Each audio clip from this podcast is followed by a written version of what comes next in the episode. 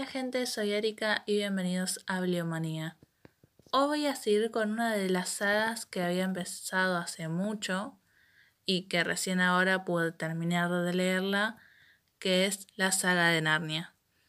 Como saben, o ya se lo habré contado en otro programa, Narnia tiene siete libros, de los cuales tres solamente fueron llevados al cine.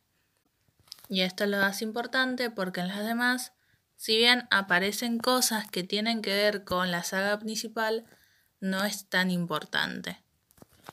Había mencionado yo en uno de los programas la primera película de Narnia, El león, la bruja y el ropero, y hoy voy a seguir con las otras dos, que son El príncipe Caspian y La travesía del viajero del alba. Como siempre digo en los libros versus película, esto tiene spoiler, así que si no leyeron el libro o los libros si lo quieren hacer, o no vieron las películas y las quieren ver antes, recomendaría que dejen el audio por acá. Ahora sí bien, me surge un problema de, de crisis rara con estos libros, porque esta saga es como para que lo lean niños. Son libros que a los 8 o 10 años te re llamarían la atención porque tiene criaturas mitológicas, porque tiene reinados, porque tiene peleas y muchas cosas más. Tiene un león que habla y todo. Pero a esta edad en la que yo ya soy grande y, y me gustan más los problemas o algo parecido, no es algo que te llame la atención. Lo leí esperando algo más y no.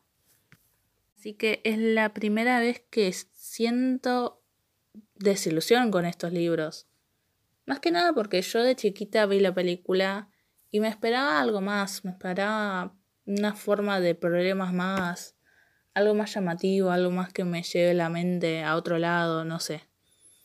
Y ya, repito, no sé si es porque es para chicos o porque el autor lo escribió en los 50, en fines o principios de la Segunda Guerra Mundial, y no, no se pensaba de una forma más oscura, ponele.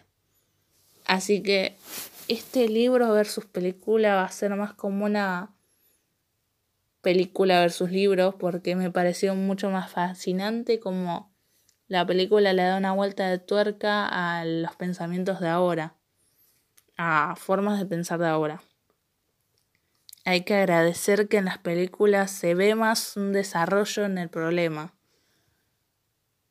Porque en los libros la mayoría de los problemas se presentan por formas raras, por formas de curiosidad o no sé, porque una persona quiso hacer una guerra.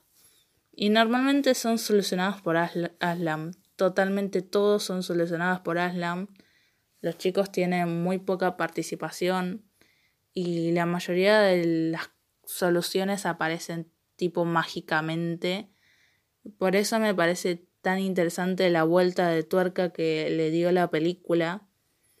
Porque si bien en la película sigue teniendo mucha participación el león, ellos luchan por esas cosas. El león aparece casi en el final de las peleas. Otra cosa que se ve en las películas que no se entiende mucho en los libros. Cómo es que Peter empieza a ser una persona que toma decisiones pensando en los demás, que Susan es una mujer seductora y que ya está un poco resignada a la idea de estar en Narnia y que Edmund es una persona, no sé, más tranquila en la tercera entrega en cuanto a preocuparse por ser el líder, ser el más fuerte, ser el más inteligente, ser el más, el más en algo.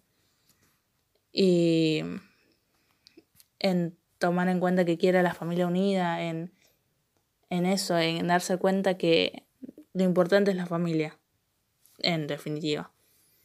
Y Lucy, que en toda la tercera película está como deseando ser otra, que es su hermana, deseando ser grande, ser bella, ser amada y todo, sin tomar en cuenta todas las cosas buenas que ella tiene. Entonces, Eso es algo que también se ve mucho en la película y que no se toma en cuenta en los libros. También se toma en cuenta el amor, el, esa cosa de relación amorosa que tiene Susan y el príncipe Caspian en la segunda película y que no se ve en los libros. En los libros Caspian y Susan no cruzan una sola palabra que yo sepa. Algo más que rescato de las películas que no hay en los libros es que en la tercera película hayan dado un objeto fantástico. He leído cómo se crean historias y todas esas cosas, por si algún día se me da la imaginación de hacer alguna, y siempre dicen que en los relatos fantásticos tienen que haber un objeto de búsqueda o algo así. Por ejemplo, no sé, están las reliquias de la muerte en Harry Potter, están las perlas de Shikon en Inuyasha, eh, son las que se me ocurren ahora, ¿no? Y son objetos que vos tenés que ir encontrando para solucionar un problema o para pedir un deseo, para encontrar vida eterna, bla, bla, bla. En Piratas del Caribe también está, ahora que lo pienso. Entonces, en Narnia están las siete espadas. Eso en el libro no existe. De hecho, esa cosa oscura desaparece una vez que la atraviesan. Desaparece, no sé cómo. Entonces, en ese sentido está muy bueno que haya unas espadas porque los tienen que buscar, a la vez tienen que ver con la búsqueda de los lores y a la vez se hablan personas con eso porque cuando desaparece la bruma aparecen toda la gente que estaba desaparecida. Así que cumple como muchas funciones. También la parte de los temores de cada uno, de, de cómo Caspian piensa en sus padres, cómo Lucy piensa en su hermana o esas cosas. Eh, me dio mucha gracia la parte de Edmund porque si sos de la época en la que más o menos se hizo esta película y tenías gente fanática de eso, siempre había como dos teams, ¿viste? Team Peter o Team Edmund. Si eras Team Edmund te iba a ir muy mal la vida porque te gustaba la gente mala. y que le siguen hinchando con que estaba medio obsesionado con la bruja de hielo sabiendo que en los libros muestran que lo habían notizado, es algo mucho de hijos de puta, pero bueno. Perdón si estoy diciendo muchas puteadas. Estuvo muy bueno ese conflicto. Y eso me da pata a otra cosa que me dio mucha gracia pensarlo mientras veía las películas, que es cómo algunas cosas las tuvieron que pensar mucho porque no lo habían tomado en cuenta. Por ejemplo, en la primera película tendrían que haber mostrado que los árboles tenían vida para no mostrar tanto quilombo cuando los árboles cobraban vida en la segunda. Y en la segunda eh, hicieron todo un requilombo para que se abra la puerta, ahí Minotauro sosteniendo la reja para que no se cierre y que pasen todas las personas. Pero después, cuando está el enfrentamiento de Edmund con de Peter con el rey muestran que hay un gigante. Hay gigantes en Narnia. Y no era tan difícil que un gigante vaya y rompa la reja. ¿Por qué no hicieron eso? No costaba nada. En el libro no aparece esa batalla. Entonces, por eso lo tuvieron que ingeniar. Y la ingeniaron medio raro.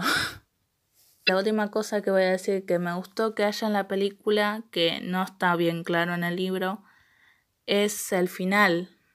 El final del quinto libro es medio raro, porque hay muchas cosas que no tienen mucho sentido y que sí aparecen en la película y le dan un cierre bien hecho, como las despedidas de Lucy y Edmund con el león, porque en el libro es como que ellos llegan al principio del fin del mundo y el ratoncito dice, bueno, me voy en mi barquito así todo chiquitito. Y ellos por una magia poderosa se empiezan a ir hacia la derecha y mm, llegan a como un finalcito y se tiran y ese es como el bordecito del cuadro de la casa de su tía. Y en y a la vez los, los que están en el barco, vos no entendés si volvieron a Narnia, si despertaron los viejos, si el príncipe Caspian está bien, si la estrella tenía razón. Así que es como que sin sentido muy, mucho esa parte. Y que hayan hecho esa isla en donde ellos le dan un cierre a su etapa en Narnia, donde Caspian dice que va a ser un rey eh, bueno o un rey digno para los narnianos y que el ratoncito haya dejado ahí la espadita y haya dicho que iba en busca de más aventuras eh, es algo muy lindo, es muy tierno. Por eso estoy muy decepcionada del libro. Creo que va a pasar mucho tiempo cuando quiera volver a leer los otros dos que me faltan. En los otros dos aparece el, no sé si en los otros dos, sino en el siguiente, aparece el primo Eustace, en donde se ve que él ya mejoró como persona, pero no sé, sinceramente no sé si tengo ganas de leerlo. Ahora me voy a despedir con una recomendación del día. Normalmente en esta parte recomiendo un libro que leí y que tiene más o menos que ver con las cosas que estoy contando. Pero esta vez voy a hacer algo distinto y voy a recomendar una cosa que, un libro que tenga que ver con lo que estoy recomendando, que es El Señor de los Anillos. No lo leí, pero ¿por qué lo recomiendo?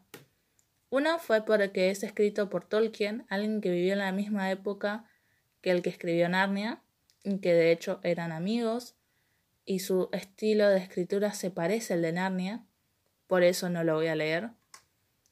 El otro es porque me parece una lectura para gente de 6 a 10 años, para niños. El tipo de lectura fantástica y la forma de desarrollo me parece muy inspiradora de esa época. Y mm, tercero, tengo un mejor amigo que es fanático de esa saga y que me contaba que cuando era chiquito la leía siempre. Entonces debe ser un buen inicio de la lectura si llega a atrapar a alguien así a esa edad. La película es muy parecida al libro, según me dijeron, por eso es tan larga.